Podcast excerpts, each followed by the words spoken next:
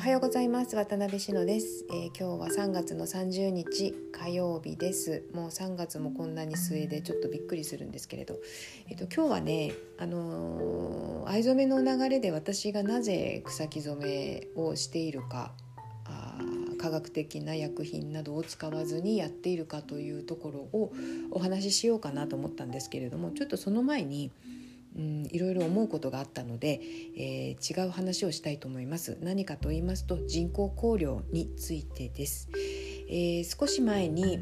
5月に開催する個展の会場にぜひ人工香料を持ち込まないようにお願いいたしますという、えー、お願い文書を出しました。えーと、これは若干賭け的なこともありますしあの試してみたいというのがあります。あのねまあ、ちょっと私にとってはやっぱり切実でですねあの帯地に匂いがついてしまったらえっ、ー、とあれね洗っても落ちないんですよ匂い成分。でう落ちないと、まあ、私自身が、まあ、すごく匂いがもともと嫌だしあのひどい時には下痢をしたりねちょっと体調とあと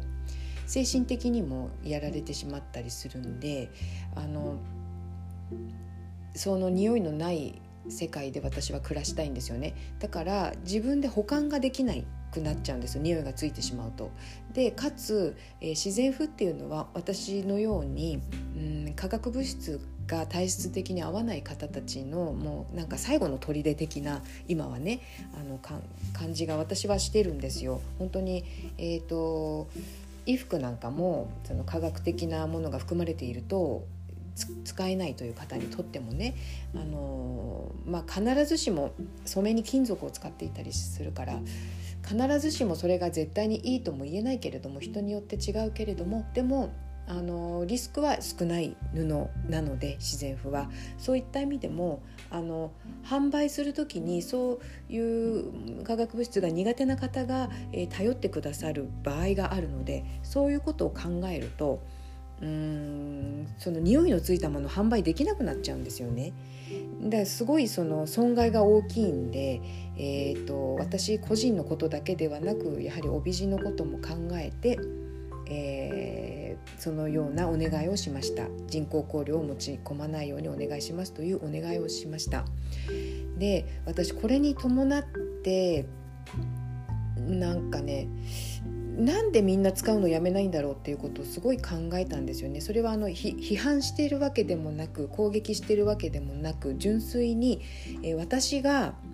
その匂いダメですって匂いする人と会えませんってずっと言ってるんですよね。もううちにも入ってもらえないので外で対応しますっていうことで実際にそうさせてもらった方もいらっしゃるんですよね。で全てあの販売もえー、対面せず郵送でしていたんです。インターネットと郵送でしていました。これコロナ以前からなんですよ。コロナの2年ぐらい前からずっとそういうふうにしていましてしたんだけれどもそれでもあの何て言うかな私のすごく身近な方でもこれ本当に批判してるわけじゃないんですけどすごく身近な方でも使うのやめないんですよね。でなんでかなって思ったんですなんかすごい私悲しくなっちゃうんですよ。あの私に会いたくないんだなって思っちゃって。いや逆の立場になって私が例えば誰か会いたい人がいて、まあ、その人があまあ逆の立場というか、まあ、食べ物に例えましょうか。相手の方が例えば果物アレルギーがあったとしたら果物プレゼントしませんよね。それと同じであの私に会う時にはその会う時にはっていうか、うん、ここういうにそういうものが苦手な人がいる。でその人がすごく困っている。私に限らずですね。私に限らずすごく困っている人がいるという事実を知りながらなんでみんな使うのやめないんだろうって思うんですよ。でよくよく考えてたんですそれについて今朝。うん、迷惑してる人がいるのに使うのをやめない心理ってなんだろうって考えた時に理由が2つ思いついてそれはえー、やっぱりその困っているという状況を想像できないだなっていうことともう一つうんと習慣だから変えられないっていうことなのかなって思いました。本当に批判してるわけでもなくてそれが悪いって言ってるわけじゃないんですよ。あの自分のことについて考えてみるとプラスチック製品がそれに当たりましてあの環境に悪いっていうことが分かっている。けれどもやっぱり私手放せないプラスチック製品ってありましてねどうしてもなんか使わざるを得ないというか使わないで頑張ってみたけどやっぱり戻っちゃったとかそういうものはいくつかあるんですよ。うん、あのビニール袋とかもねそれに含まれますけれどもあのなんだっけラップとかねそれは本当になんか違うものをいろいろ試してみたりなるべく使わないように蓋があるものを使ったりということはしてるんだけれど最終的にやっぱり手放せなくて使っちゃってるっていうのねありましてそういうことと照らし合わせて考えてみたんですよ。でやっぱりねそのプラスチックが環境に悪い悪いって言ったとしてもそのどう悪いのかっていうのをなんかこう現実感と切実感と、えー、具体的な、えー、自分への被害っていうのがないから想像が、えー、っと限定されてしまうんですよね。想像が及ばない。なのでなんかまあっていう感じで使っちゃう気持ちがあの否定はできないんです。やめたいけどね、うん、やめたいけどやめられないみたいな状況で。であとプラス習慣なんか人間って習慣変えるの本当に難しいと思うのであのいいろいろな、えー、工夫をしないと習慣はなかなか変わらないのであのその2つかなと思いました。でかつ匂いに関してはあの分からなくなっちゃうので自分で使っているとその匂いがね。気づけないと思うんですよ。だから自分はあの加害側にはいないっていう意識が強くあるとやめられないやめやめられないというかやめるという発想にすらならない自分が匂いを発しているということにすら、えー、気づいていないという状況も加わっているかなって思います。あのーこれは本当ごめんなさい。なんかちょっと嫌な感じに聞こえていたらごめんなさい。これねすごいねまだね消化されてないんですよ。私自身もそうなんだけど、えーと、公害とかあの香りの害ね公害とかその化学物質過敏症っていう類の本などを読むともう読んでるだけで具合悪くなってくるんですよ。それはなぜかというともうすごい憤りと怒りと、えーもう本当負の感情がそこにとぐろを巻いて本の中に埋まってるんですよね。それがあの当事者がまだまだその問題が解決されていなくて誰にも理解されていないという思いだけが募ってそれがもう本当に負の感情となって、えー、吹き吹き出す場所がなくて詰まってるっていう感じで本当私あの本も読めないんですよ具合悪くなっちゃうから読んでると。もうそのあの相手を攻撃したりねそのものを攻撃したりっていう気持ちがあの伝わってきちゃって読めないんですよ。で私もこういう配信とか、SNS で発信するとコメントにそういう攻撃的なコメントとか使っている人を批判するコメントとかすごい来るんですよだから嫌なんです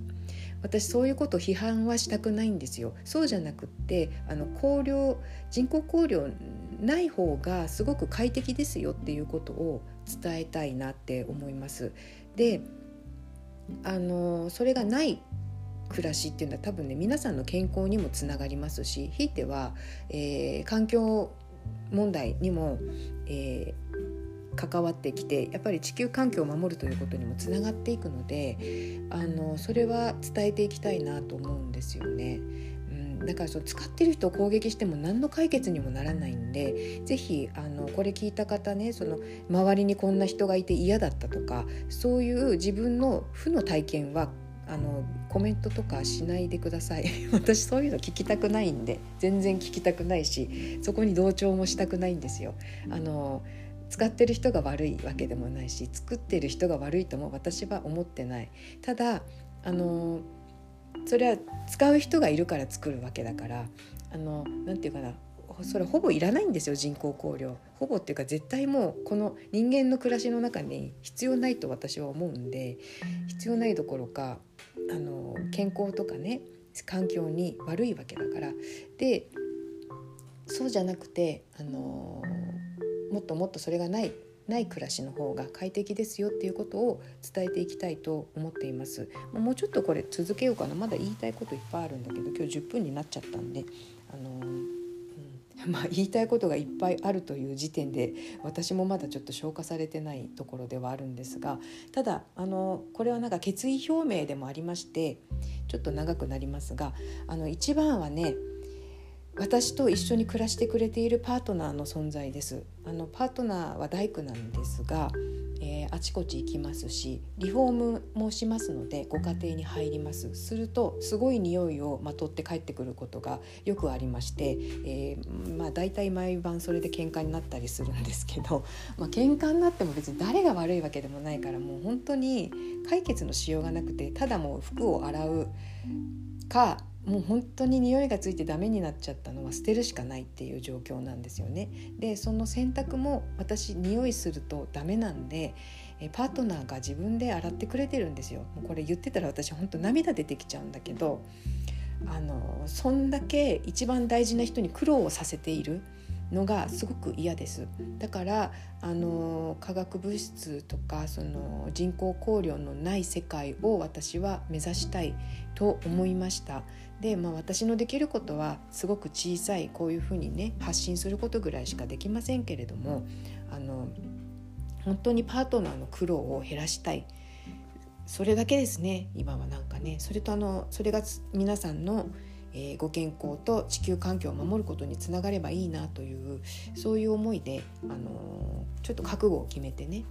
うん、決意表明したいと思います。まあ、その流れで展示会も、えー、それでお客様減るだろうなと思います来てくださる方ね。でそんなことを言う人の作品なんかもういらないわっていう方ももしかしたらいるかもしれないけれども、えーと、そういったリスクも、えー、考えて含めてあの私はちょっと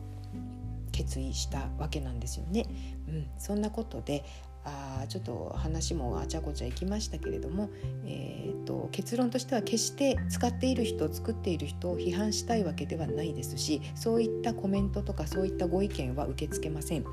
があのそうではない、えーと、人工香料のない暮らしというのがとても豊かだし、えー、快適なのでそういったことを提案していきたいということです、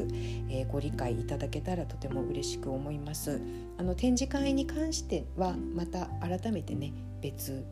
別にお話をしてお知らせしていきたいと思思いますし展示会までまだ少し時間がありますのでその間是非これを機会にちょっと心が動いた方はあの人工香料のない生活を試みていただけたらと思いますそしたらねあの会場にも来ていただけるかなと思いますので。はい、ということで今日の配信はこれで終わります最後まで聞いていただきましてありがとうございました。それではまた明日。